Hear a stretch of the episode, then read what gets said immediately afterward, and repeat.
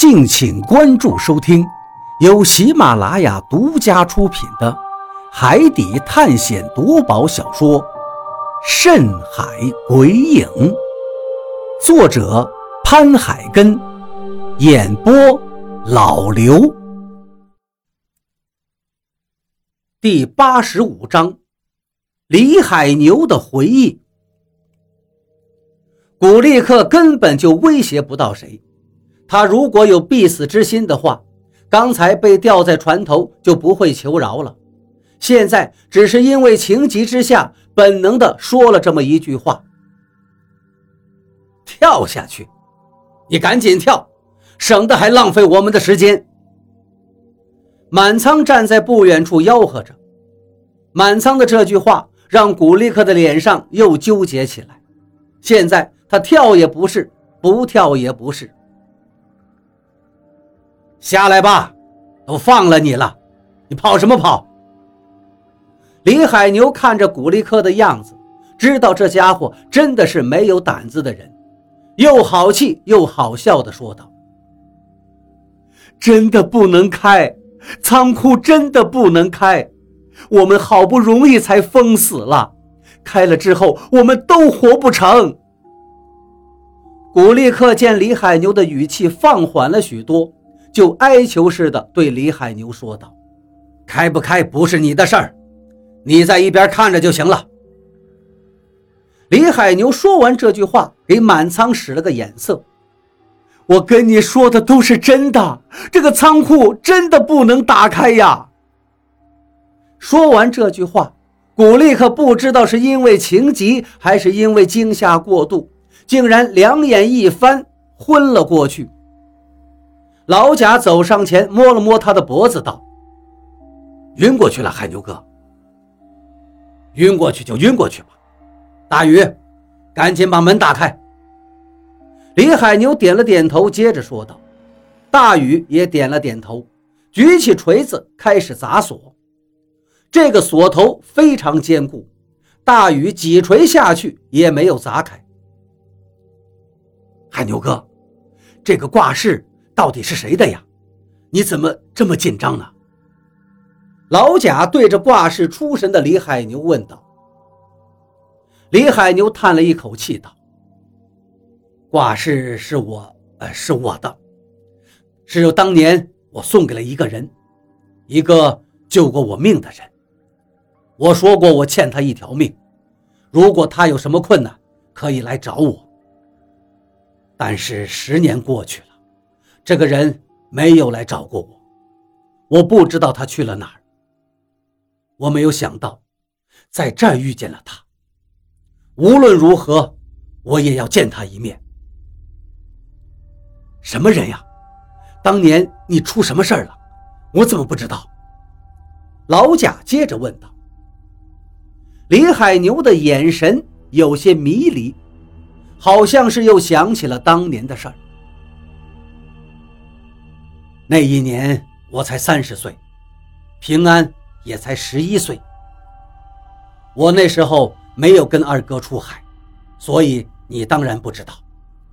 我是跟着邻村的贾二一起出海打鱼了。船在海上航行了七天，一直没有什么渔获。就在我们要回去的时候，终于遇见了一个鱼群，贾二立刻让下网。眼瞅着鱼群全都钻进了渔网，黄花鱼呀！如果那次满载而归的话，接下来一年的时间都不用再出海了。但是，七月的海上是很危险的，因为这个时候海上经常会出现风暴。那个时候的条件不像现在，国家有天气预报。能知道几天甚至十几天之后的天气情况，渔民遇见这样的天气可以选择不出海。风云号气象卫星发射成功以后，国家这才有了相对准确的天气预报。当然，这是最近几年才有的事儿。李海牛说的是十年前，那个时候天气基本上都是靠看，就是再有经验的人看天气。也不可能看得十分准确，就算是现在我们的这一次出海，出海前我也听了天气预报，但是该来的风暴还是来了，根本就没有办法避免。风暴来的时候，也正是李海牛他们收网的时候，眼瞅着风暴到了眼前，但是渔网还没有收上来。渔民对大海有复杂的感情，这一点我能深刻的体会到，有感激，有敬畏，还有深深的仇恨。靠山吃山，靠海吃海，渔民就是依靠大海生活的。没有了大海，这个时节的渔民没有任何的活路。感激大海，是因为大海给了他们一口吃的。不让人饿死，有活下去的希望。敬畏大海，是因为大海上面变幻无常，时常有各种各样的危险，稍不注意就会要了人的命。也正是因为有了敬畏，所以出海才会有那么多的规矩。而深深的仇恨，就是因为渔民有太多的亲人，把命丢在了海里。永远不可能回来，甚至连尸体都找不回来，不能入土为安，所以才会有深深的仇恨。我能理解李海牛当时的心情。渔民只有在收获的时候才能休息一段时间，甚至有可能有了收获还不能休息，因为谁也不知道这一次有了收获，下一次会不会再有。出海时空船，回来时还是空船的次数太多了。就连我二叔这样的老海狼，也不能保证每次出海都有收获，只是他的经验丰富一点，收获的机会比别人多一点而已。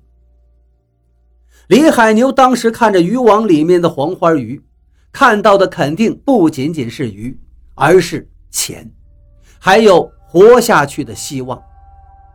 后面的情形不用他说，我也能看出一二来。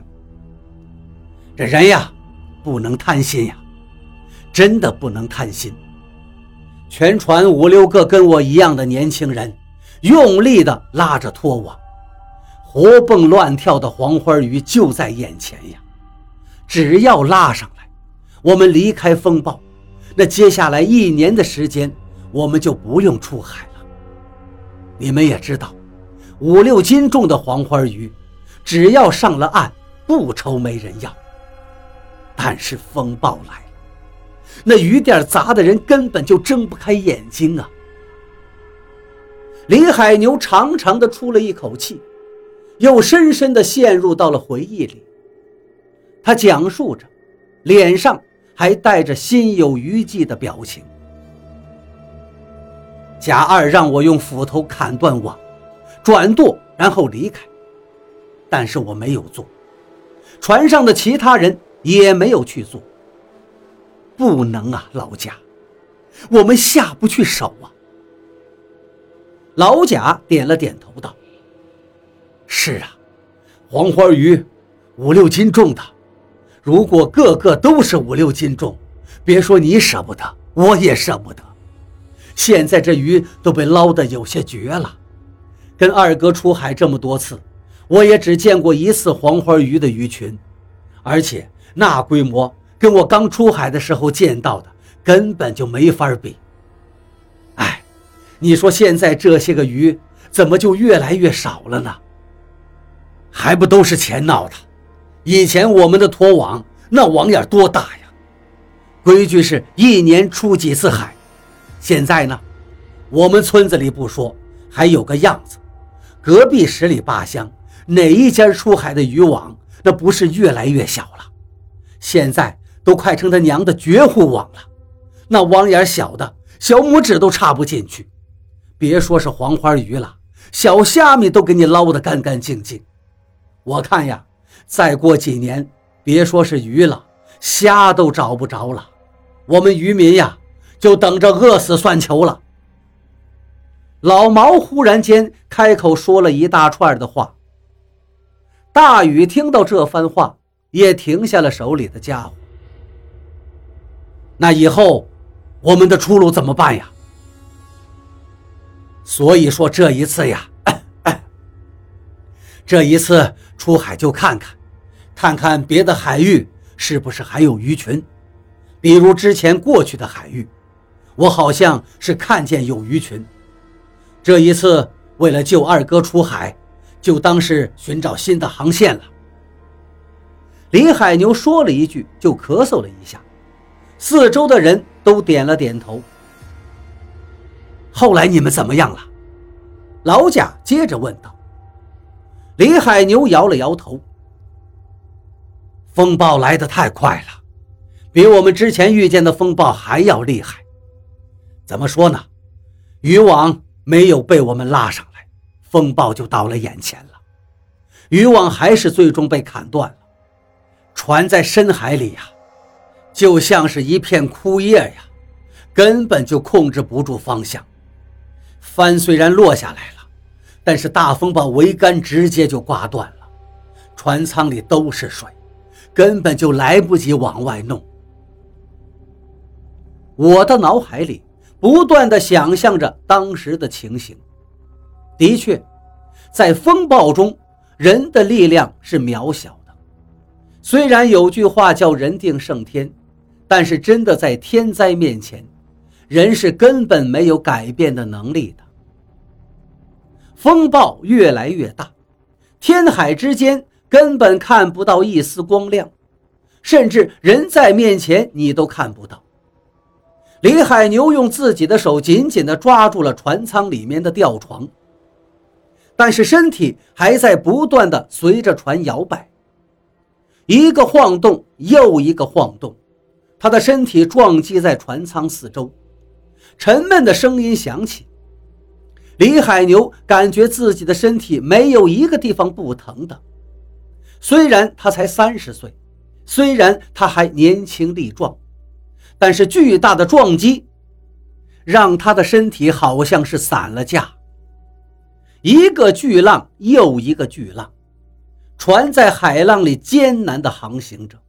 这时候，船舵根本没办法控制。那甲二用力地把着船舵，让船迎接一个又一个的巨浪。但是，一个十几米高的巨浪袭来，船直接就被打翻了。李海牛不愧是名字里面带着“海牛”两个字的人，他知道。船已经保不住了，强烈的求生欲让他浮到了船舱的上方，还没有被海水灌满的地方。深吸一口气以后，他努力地下潜，朝着船舱门的方向用力地游着。他一口气游到了船舱门口，翻身出了船舱。他不断的上升着，终于脑袋露出海面的时候。他可以深深换一口气了，但是紧接着巨浪袭来，他又赶紧下潜。巨大的浪头打了下去，他好像是被人用锤子狠狠地砸了一下脑袋，整个人都昏昏沉沉的。他知道自己这时候一定要冷静，人就机械地向上游动。等脑袋探出水面之后，还没有来及再换一口气。他手上摸到了一块木板，应该是巨浪袭来的时候把船上的船舷都给拍断了，而这块木板几乎就是一根救命稻草，他紧紧地抓住，怎么都不会放手了。就靠着这块船板，李海牛跟风暴搏斗了一天一夜，等到太阳再次升起的时候。他连抬手的力气都没有。